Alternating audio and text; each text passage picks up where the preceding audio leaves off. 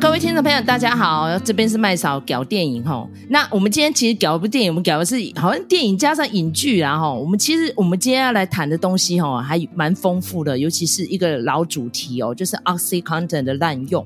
那因为其实之前频道我们有提过 Dopesick 嘛，那它这个毒疫呢哈，疫情的疫，我跟卢卡个人都非常的喜欢哦，尤其是得到很多大奖的肯定。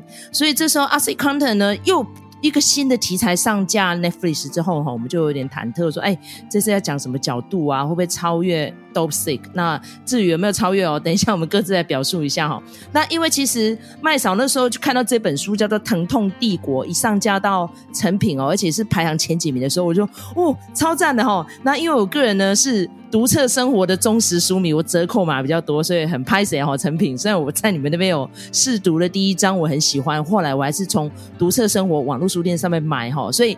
还要再次呼吁一下哈，那因为现在读书的风气呢越来越减退哈，所以我觉得有点忧虑啦。所以这本书这么精彩，如果大家没有去买来看的话，很可惜哈。所以呢，请善用我们麦嫂俱乐部的折扣码哈，购书四九九有享五十元的优惠哦。好，那我看完这本书之后呢，厚厚一大本哦，但是后来因为我看了。奥本海默之后呢，就输给他了。奥本海默更大本，而且上下册哦。但是这本书真的是非常的精彩，它就是有点类似像报道式的文学这样子，然后写的巨细靡遗，从这个大家族呢，Arthur，然后他的创办，再加上他是怎么样无良、唯利是图。那虽然是一个医生，但是他绝对没有想要救人一命哈，他只是想到怎么样中饱私囊。那再加上呢，因为他一直觉得他们家因为是。呃，德国犹太后裔嘛，想要刷新他们家的名声，所以他这个萨克勒家族呢，哦，就开始做慈善啊，买艺术品啊，然后或者说捐赠博物馆啊，盖学校啊什么之类的。然后我觉得他为什么那么在乎名声，好怪。但是明明他跟他两个弟弟们处得非常的不好哦，所以你看到这个疼痛帝国里面，看到他们整个家族里面的人哦。不能说分崩离析啦，可以说很不团结，而且都是为了钱在吵架，甚至他们各自的婚姻都结了好几段哦，那生下的小孩无数哦，所以有可能是呃同父异母的啊，或者是说呃表兄弟姐妹啊，或者堂兄弟姐妹之间啊，然后不停的吵架啊，不停的纷乱啊，然后他们各自用的家产啊，全部都是。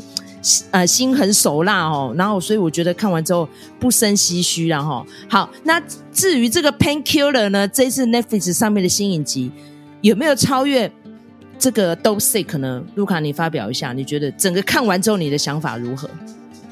当然还是比较喜欢 Dopesick。好，结论先讲。好，你看了这个 Painkiller，你会觉得说，哎，好像没有代入感那么深的那种感觉。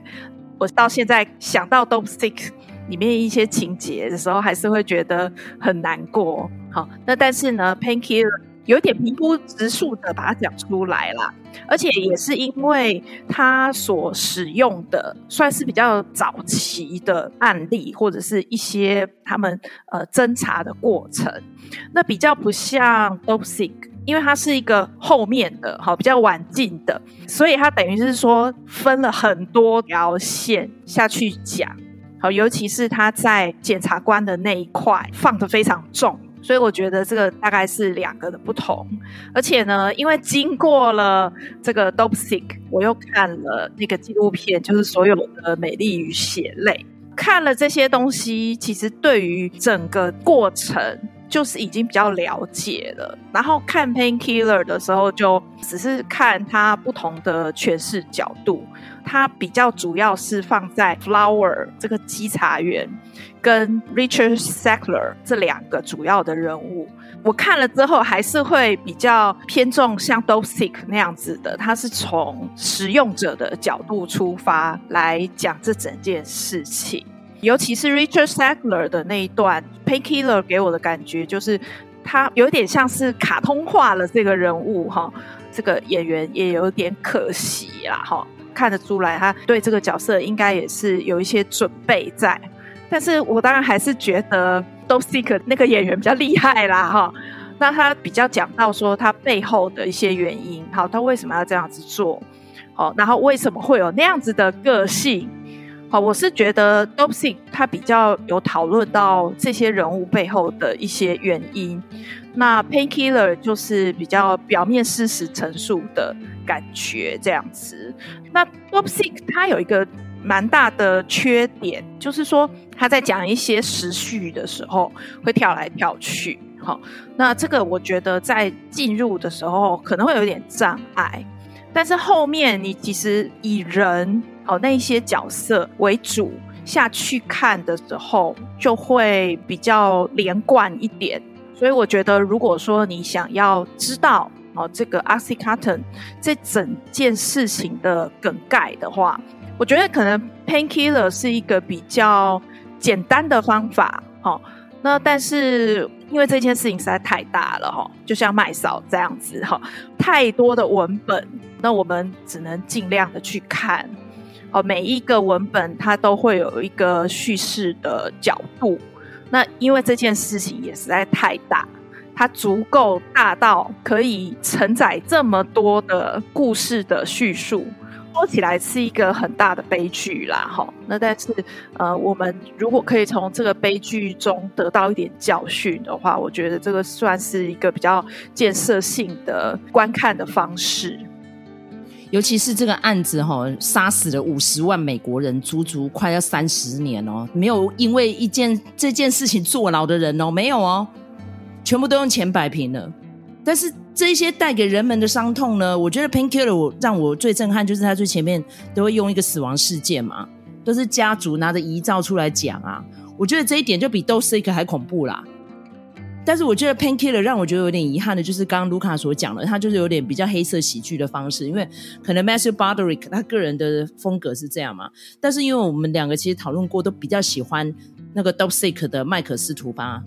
因为麦克斯他真是很会演戏哦，所以很多人说他其实是奥斯卡最大遗珠，因为他演过非常多奥斯卡名片，可是他个人连提名都没有，我觉得真的有点难过。但是我觉得他在《Dopesick》里面演的感，他给人家感觉更阴沉，更具有威胁性。可是 Broderick 在那个《Painkiller》里面就是好像。有点那种轻描淡写、孬孬的这样子哈，但实际上，如果你没有看《疼痛帝国》这本书的时候，不是这样子的哦，因为他一直坚持是他先发明这个释放系统的，那那释放系统没什么，就是那个药店的壳。哦，那卢卡因为这个呢壳的事情哦，他有去找到一份文献哦，等一下你可以念那一段出来，我觉得真是超机车的哈、哦。我觉得真的是有个机车，尤其是他们家族里面，因为非常多的医生，然后连同他的堂姐 Cassie Sackler 也是医生，然后 Cassie 呢就是为了要在董事会争权夺利，一直坚持说，其实 OxyContin 的那个外壳的释放系统是他找到的啦，然后他一直说这个鸦片类药物可以赚大钱，是他建议的啦。那为了这个撒旦的玩具。两姐弟在那边吵，你不觉得有时候事后想想真的是蛮机车的诶，这么无耻的事情，你们为了钱，然后牺牲多少人命去建立你们的血腥帝国呢？所以你在看这个书的时候，因为分量很多，要花一点时间，但是你看完之后真的会血压高哦，在鬼巴会。好，那卢卡找到那一段话了，你要不要念一下？好，我这边找到的一个，它是这样子讲的哈，这个药它外面有一个包覆层。好，当这个层呢，好遇到液体溶剂的时候呢，会变成粘性凝胶，阻碍鼻腔吸入和静脉注射。好，那所以呢，它之所以会有这个包覆层，就是要防止滥用者轻易压碎定剂。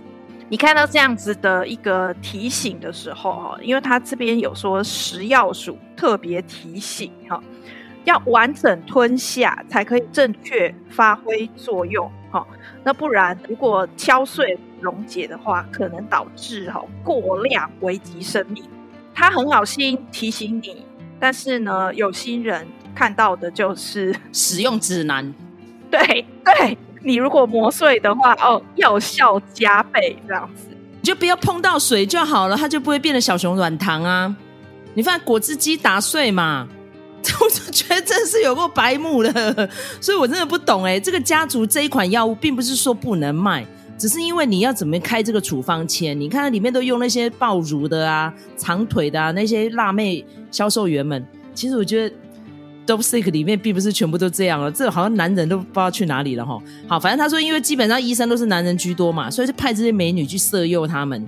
好，那里面跑出一个良心犯哈，他说哦，他觉得他做这件事情超无耻，但里面呢还有一个良心犯是谁？那个法务助理，我觉得他把他那个成分哦变得有点缩小，但是他真的提供非常多的资料，因为他有整理各地滥用的资讯去提供给这个家族们。他说哦，萨克勒家族应该要好好重视这一段哦，所以我觉得有点可惜啦。但是呢，我觉得这个戏呢还是瑕不掩瑜哦，可以提供给我们对这个议题关心的朋友们收看。好，那再来我们来讲下一题目，一样也是有药物的问题哦。因为我们在看整个庭审的时候，哈，我听到一个词叫 Roxycontin，但是我们前面在讲 Oxycontin，所以他们到底是什么什么关系呢？是嗯，堂兄妹的关系哦，都是 content 系统的。那这样为什么叫 content 呢？就是那个释放嘛，就是刚。卢卡所提到的那个，在你的血液里面慢慢释放，不会一下子串管串串给，因为如果说一下高一下低的话，你的体内会渴求，渴求它就会变成分泌出非常多，就是会让你的呃系统呢，整个大脑皮层呢产生变化，你就会上瘾。那如果一下子太高的话呢，会导致猝死，所以有一些人呢，为什么戒毒戒瘾一阵子之后呢，突然忍不住去用，马上就死掉，就是这个原因哦。像最早之前呢，麦嫂跟卢卡好像都有谈过一部片的，我是在一场演讲上提的，就是《班恩回家》那部片，到现在都让我印象很深刻。他就是从一个药瘾者跟他的家人之间的互动哦，来阐述这个整个悲剧哈。那一样呢，就是这个故事呢，就是起源于一个学生他有运动伤害嘛，那医生开。他那个 OxyContin，然后就越用越重这样。那扮演这个悲伤的妈妈是茱莉亚·罗伯兹，那扮演这个孩子呢是卢卡斯·哈吉斯，真的非常好看的一部戏哈。所以这个药物滥用的问题呢，我觉得只会更严重了，因为这药厂就是这个样子嘛。甚至于这沙克勒家族为了延长这个药物专利哈，他还想尽办法把这个药用在小孩子身上，哎，要发明儿童用的吗啡药物，哎，有没有搞错？所以我觉得这个专题。哎呀，这讲到真的哈，我真的觉得说是地狱的药丸也不为过了哈。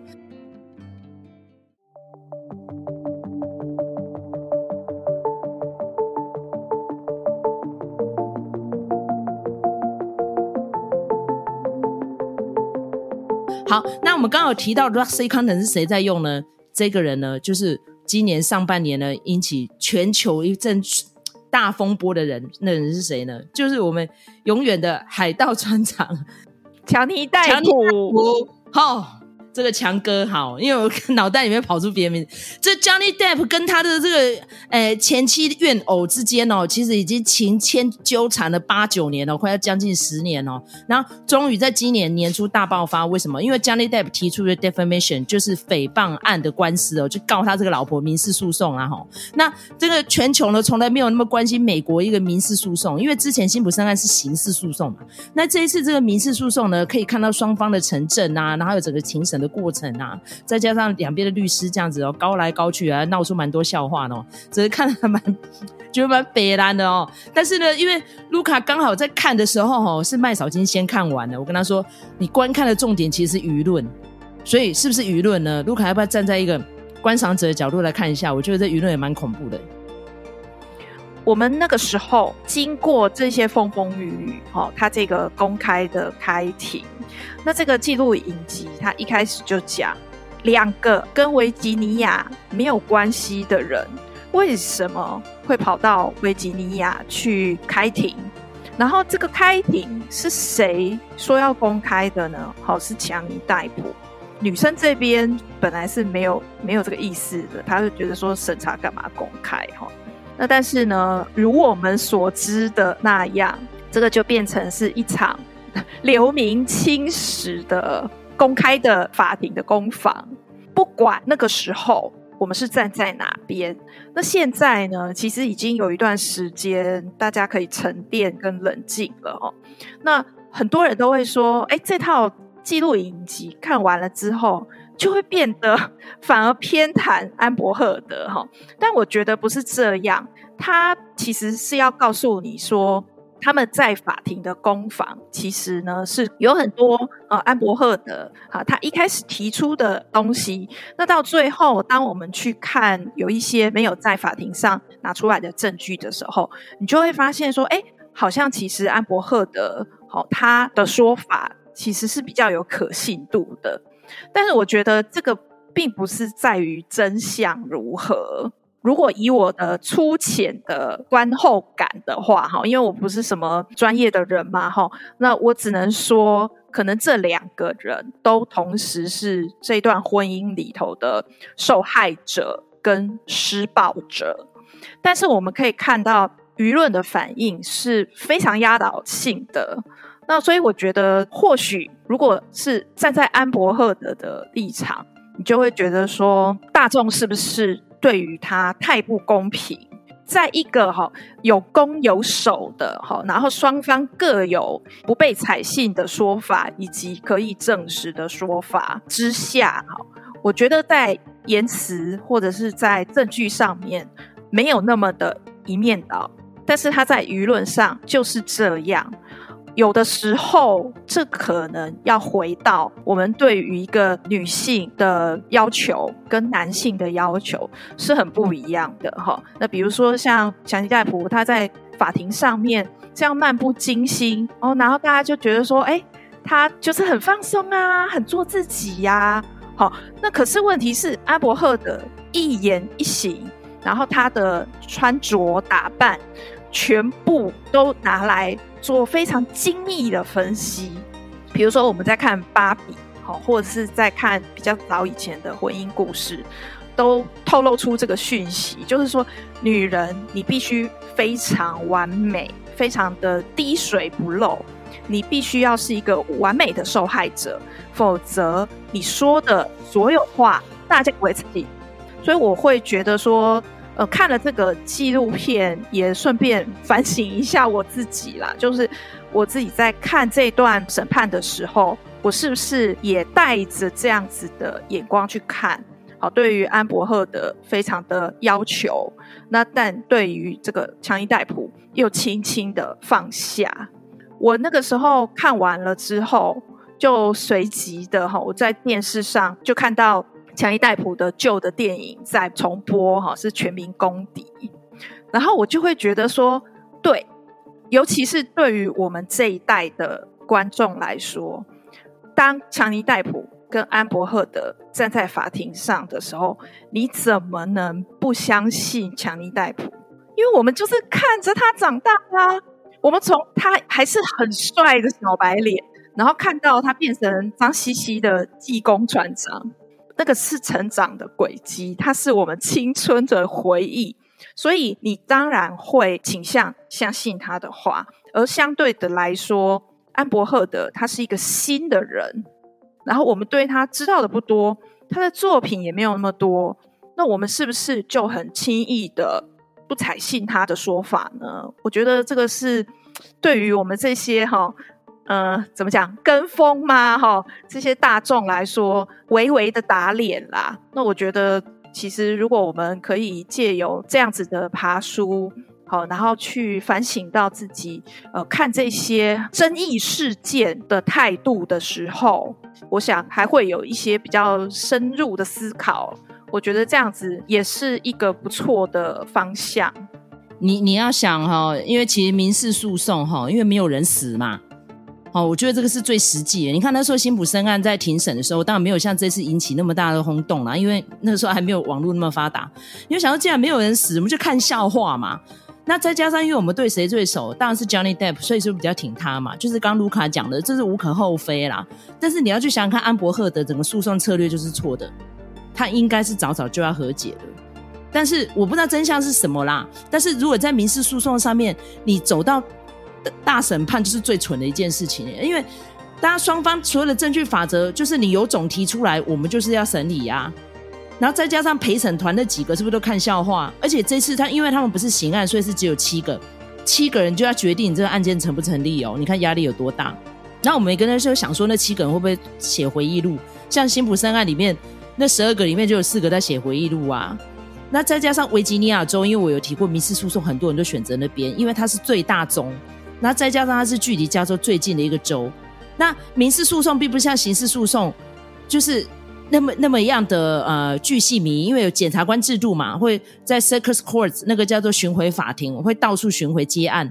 但是民事诉讼不是啊，有钱人才打得起呀、啊。所以 Johnny Depp 有钱人嘛，他可以请三个超强的律师，然后起诉是求偿五百万美金，就要缴多少裁判费？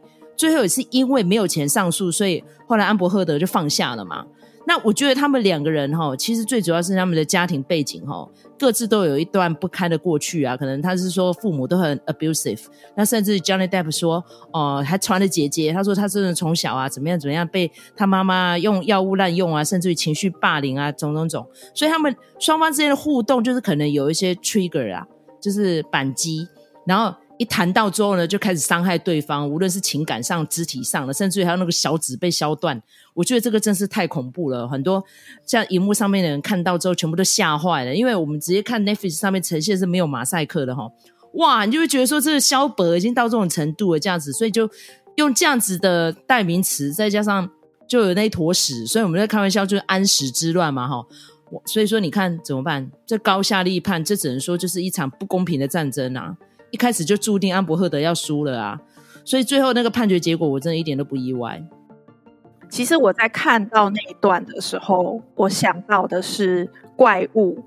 你还记得怪物？它里面有一段就是呃中间老师的那一段，学生指控说呃老师打我，好，所以呢我就是有脸上有伤啊什么的。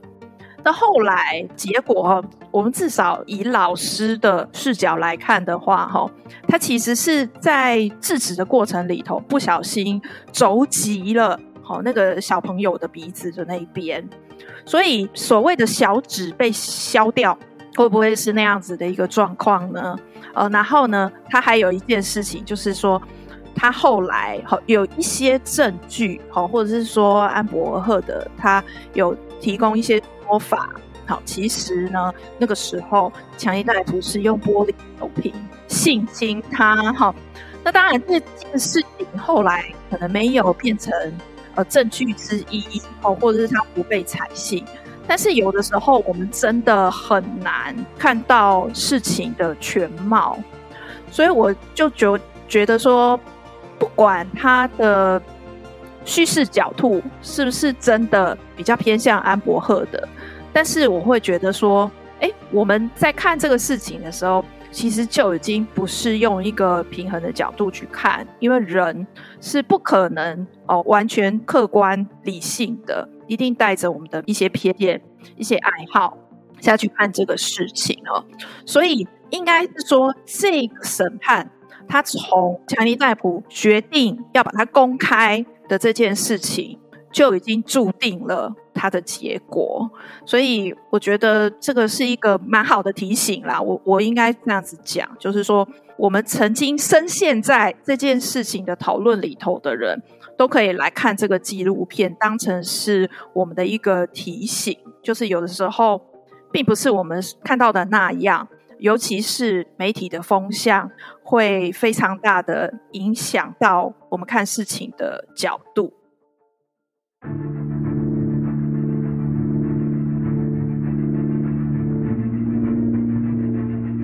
好，那讲完这个哈媒体的风向啊，看事情的角度，我们讲到下一个热门的影集哈《假面女郎》，但是我觉得应该是我们频道第一个讲哦，因为其实那时候我跟卢卡做过功课，好像还没有人提到这题材哦 哦，我们赶快来讲一下哈，看看我们会不会哎。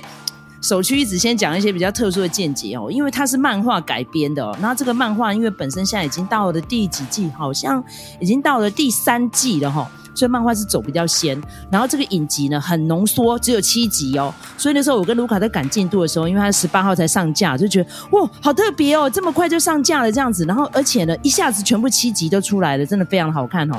我们其实呢，这一个假面女郎呢，谈的议题呢，横跨了三个世代哦。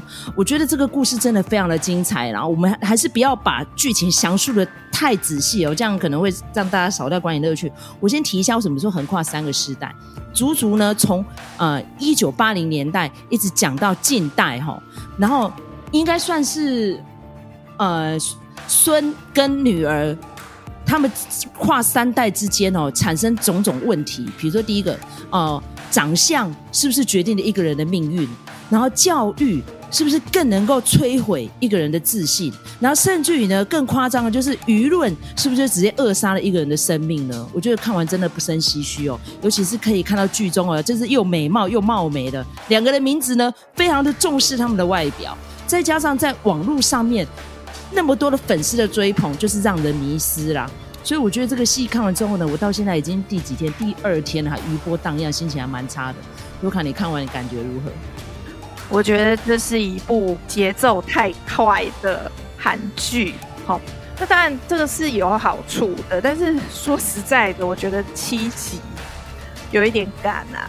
那也有很多人在讨论说，哎，这个漫画里头其实它有蛮完整的支线情节，那可以很清楚的哈表达说，哎，这个社会的冷暖哈。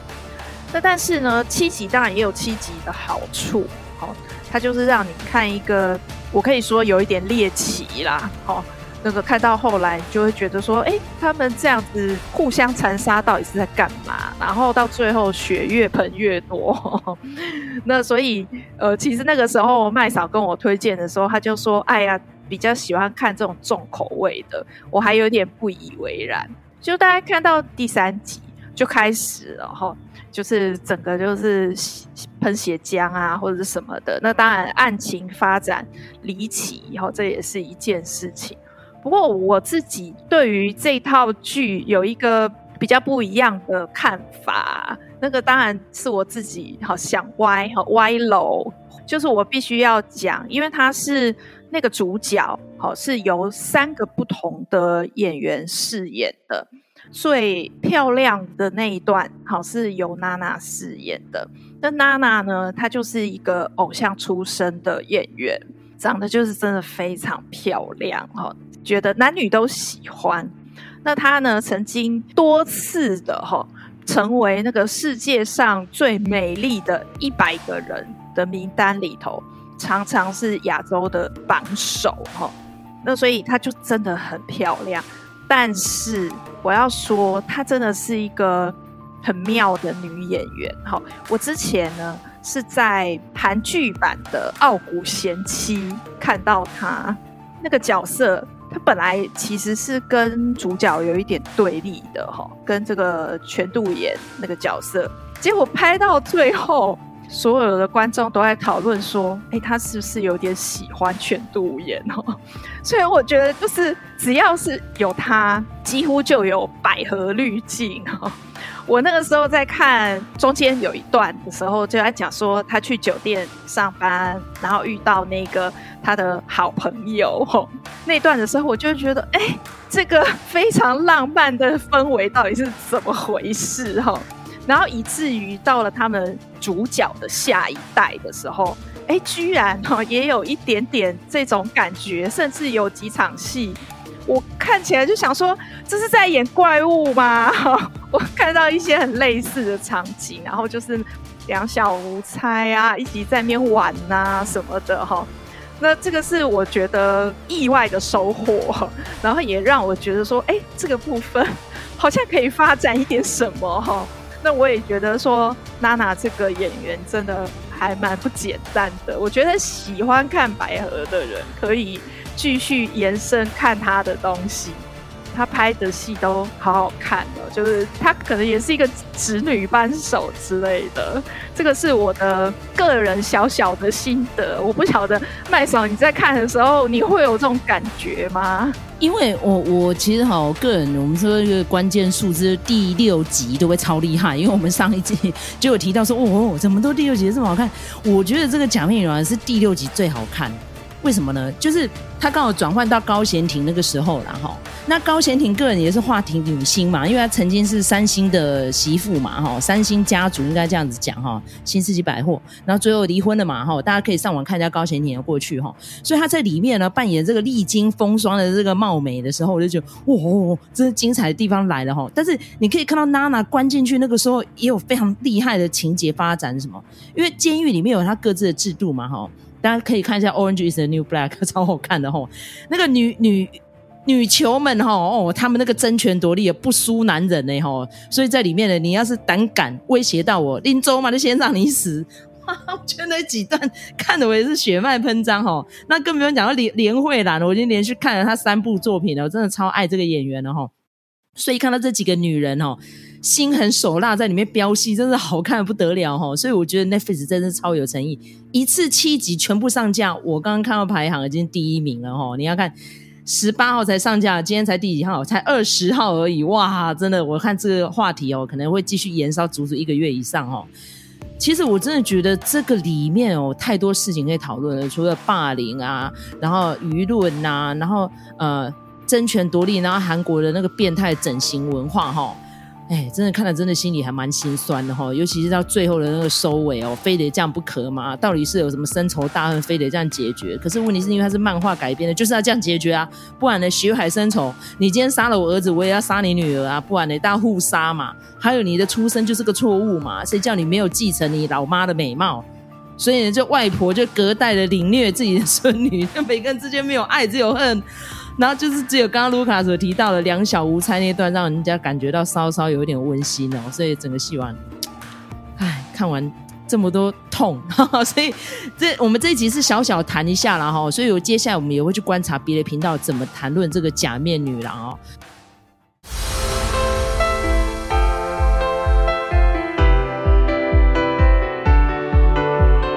好那到最后，我们不免俗的，还是要来蹭一下三道猴子哦。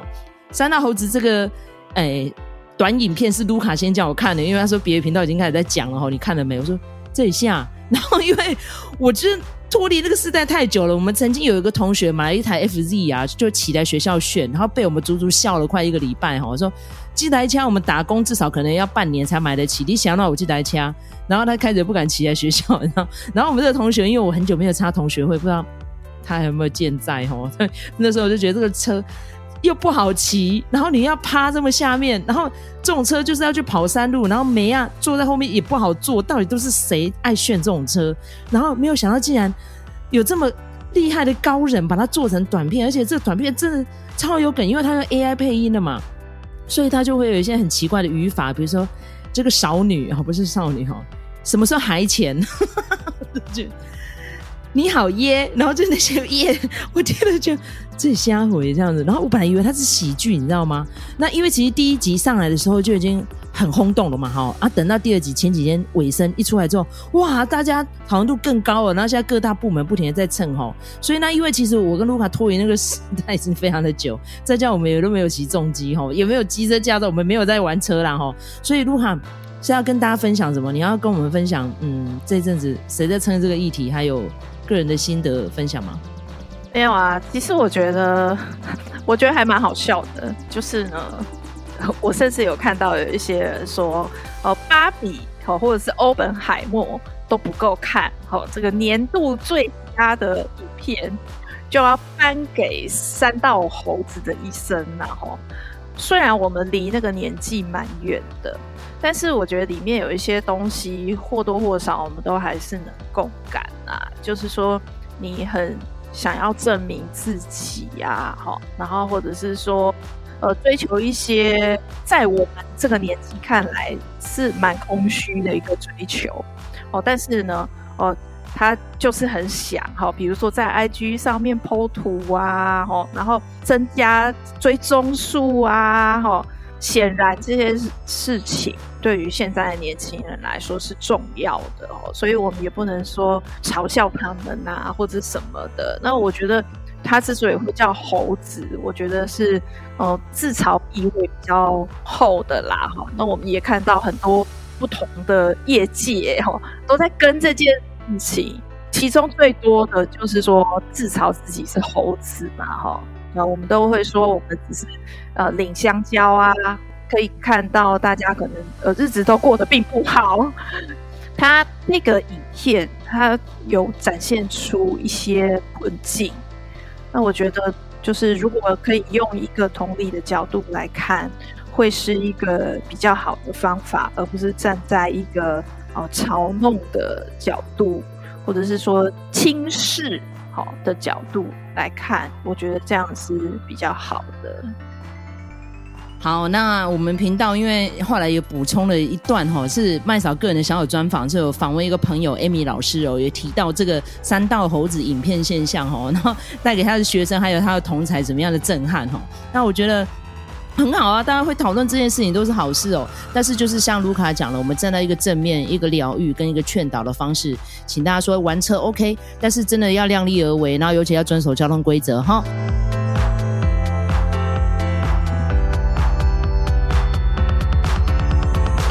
麦嫂赶紧去，今天非常开心哦！为了要讲三道猴子，我一直在找来宾哦。后来 Cob 老师呢推荐了 Amy 老师过来当我们的来宾哦。那因为 Amy 老师呢现在任职哈与学校，但是她因为是教小学，但是我觉得呢教育应该要从小做起，没错啦。然后刚好 Amy 老师因为家里面好像蛮多长辈都是在从事教育工作的哈，所以我觉得看完这个三道猴子之后，很多人是站在嗯。身历其境，或是曾经中二，或是玩过车，或是曾经被妹子被给骗过。但是我觉得我们频道呢，一定要与众不同一下哈，一定要是站在这个教育人士，然后还有是年轻一辈的想法哈，来把这个呃我们的节目内容哈做一些比较不一样的呈现哈。好，那 Amy 老师跟大家先打声招呼吧。嗨，大家好，我是 Amy。呃，我现在目前是任教于国小，但是因为我也没有。呃，毕业太久，所以呢，也算是还算蛮靠近年轻人的，对。啊，很感谢麦嫂今天就是邀请我来一起录这个节目。OK，那因为 Amy 老师跟麦嫂，嗯，应该差了一个世代以上哦，所以因为哦年纪很轻，二十几岁哦。那麦嫂因为已经是中年人了，所以说我当然一没有碰过重机啦，我有搭过一次这样以前的同学。那第二，现在的重机文化我已经脱离太久，所以现在让 Amy 老师就你的观察。我们来谈一下现在的重机文化，还有八年级世代的年轻人哦，看到这样的影片哦，你可能产生什么样的想法？好的，好的，没问题。那我我自己分享一下，我自己是。呃，有有骑过挡车，然后我觉得哎，重机蛮酷，但是我其实也没有整个投入进去。但是我周围是有朋友也是在玩重机这样。那如果谈谈说，哎，重机为什么年轻人会喜欢？就是哎，可能我这个年纪啊，或者是再更长一点的，就是为什么人家会喜欢？就是看起来帅啊，很酷啊，然后可以。一些吸引异性或是引起别人的注意，所以我觉得，哎，说为什么是重击会让年轻人喜欢？哦，还有就是它是可以一个追求刺激，然后追求速度，然后像是年轻嘛，总是会喜欢刺激好玩的事情啊，所以像这个速度感，然后呢，就是在飙，就是在什么跑山的过程，大家是蛮享受这种速度感跟那种刺激的感觉，然后过弯压车。对，所以为什么人家为什么年轻人会喜欢的原因，我觉得是在这边。是，那你整个片子看完之后，尤其上下集加在一起哦，你的心得怎么样？因为最后他这样子结束，我就有点当然是唏嘘啦，但是好像也是他自己咎由自取，哎，那你觉得嘞？我我觉得他其实哎，刚看完想说哈，我以为一开始以为是一个是搞笑片，结果呢看完觉得心情真的是还蛮沉重，惊悚片呢，我觉得 对有。那我想说，为什么他会忽然呃红起来？我想他里面应该有探讨到蛮多的点，可能里面有包括啊，就是一些科技造成的影响，可能像网红的效应啊，还有就是。呃，我们就是为什么现代年轻人会很、很、很注重那个 IG 啊、追踪人数啊、粉丝啊的这些事情啊，然后还有就是呃，就是里面还讲到那个三道猴子，他看完这个很唏嘘嘛，然后里面还有很多问题，比方说他的金钱观、感情观、价值观，所以我觉得它里面还探讨到蛮多议题可以去讲的。对，那我就想要去呃分享一个，就是那个。就是它里面呢、就是呃那个山道猴子嘛，他其实讲白了，他的现实的经济能力没有到很好，他其实就是一个在便利商店打工的一个年轻人，对，然后好像平常没什么存什么钱，就是呃其实也不算有钱，但是呢他朋友们哎就跟他说啊跑车啊，然后怎样，但是他。对，他其实并没有很多钱，但是他还是想要买重疾这件事情。哎，其实我们就看到这个年轻人的这个呃金钱观，就是比较偏向那种及时行乐的那种主义，就是哎，我今天赚多少，我就想要花多少。这个呃，像这个部分我有看到这个，然后后面呢，哦，其实还探讨到蛮多的。那我想问一下麦嫂有没有想分享在他这个金钱观的部分？因为呃，其实他在那个年纪的时候哈。没有对未来有太多规划的年轻人真的蛮多。比如说，我跟 Amy 之前在彩排的时候，他有提到精致穷嘛？嗯，哦，因为既然已经买不起房子了，那我们就把现在仅有的信用把它提早兑现，我们就拿去买精品，或是去买车，哦，买一些很炫富的东西。然后再加上呢，因为现在蛮多年轻人就很在乎这个 IG 啊，或者说很在乎社群媒体的网红程度嘛。比如说像我们今天节目下半段我们会提到有一部蛮可怕的韩剧哦，叫做《假面女郎》。我觉得真是把我吓坏了，你知道吗？因为他之前一部韩剧是叫做《绝世网红》，都是在讲这样的现象。所以现在的年轻人为什么那么在乎这种东西呢？就网红效应呢？哦，这个我觉得就要来讲一下，为什么那么在乎网，就是网红，就是自己在网络上面 IG 的这个形象？因为我觉得现在时代是一个科技时代，然后反而人跟人之间实际上的互动少，反而我们都变成是这种 IG 上面的一个一呃著名新著名吧，就是大家都是在 IG 上面呈现自己的生活啊，自己平常的样子啊。哎，可是一开始可能是哦图文分享，可是我觉得到现在已经。有一点扭曲，变成说，哎、大家好像都在上面放那种哦，每天都是吃美食啊、度假啊，然后哇，骑帅车啊、重机啊、跑山啊，都是放那些很看起来很棒、很炫的照片。可是呢，实际上的，就是实际上的生活并不一定是这样。而我我们其实都只是看到那个最棒的那一面。那那所以，其实我觉得像这里就可以。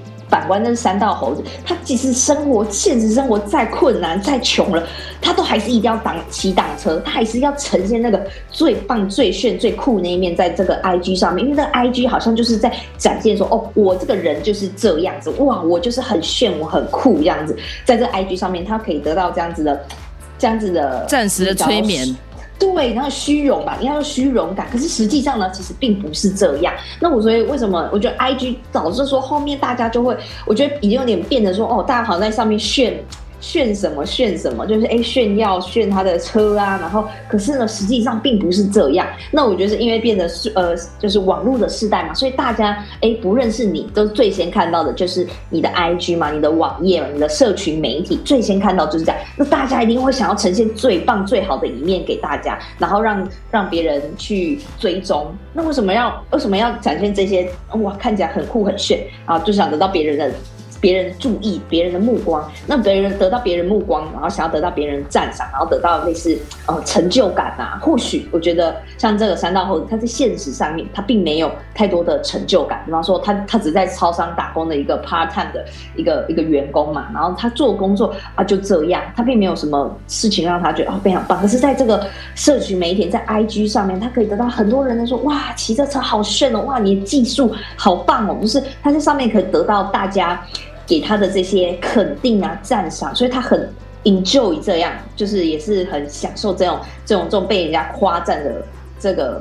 这个声浪中，所以他即使再穷，他也要修车；即使再穷，他也一样要养这个重机。所以我说，为什么导致会这样子？所以我觉得这个还蛮令人去思考。现在的就是现在这种 IG 媒体带给年轻人的影响。那我觉得这也是年现现这一辈的年轻人，或是有在使用网就是网络的媒体的这些小朋友，甚至比我更小的小朋友，他们很容易就是看到这些迷失在里面呢、啊。对。